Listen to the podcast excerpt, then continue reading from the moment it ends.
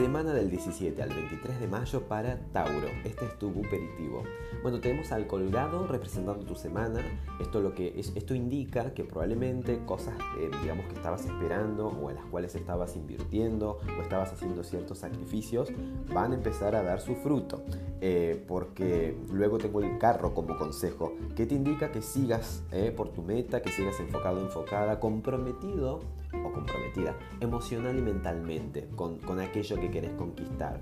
Eh, el colgado puede este, también hablar de cierta... Mm, eh, claridad, o porque, porque en realidad el colgado tiene que ver con esto de adoptar una nueva postura o incomodarse, este, entre comillas, como para permitirse ver las cosas a otro punto de vista. Y resulta que eso termina siendo totalmente favorable porque vas a poder ver gracias a esa a esa versatilidad, eso tiene mucho sentido con la temporada Géminis, que nos ayuda a ver las cosas desde varios puntos de vista. Y el colgado, si hay algo que tiene, es que está pies para arriba. Y eso es un poquito lo que intento o intenta mostrar ¿no? para esta semana.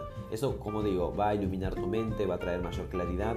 Y por otra parte, también el colgado es esto de que, bueno, invertimos con un fin y ese fin luego llega, ¿no? Nada es en vano. Parece que vas a empezar a cosechar o a tener los primeros frutos de inversiones pasadas. Así que, bueno, ánimo, con y el consejo del carro es esto. El carro es otro arcano mayor, no es poca cosa. Te habla de que no te detengas, es un número impar, indica movimiento. Entonces vamos para adelante este, direccionando mente, corazón hacia el objetivo. ¿eh? Eso que ya habías planificado en tu sano juicio, con los cálculos. ¿eh?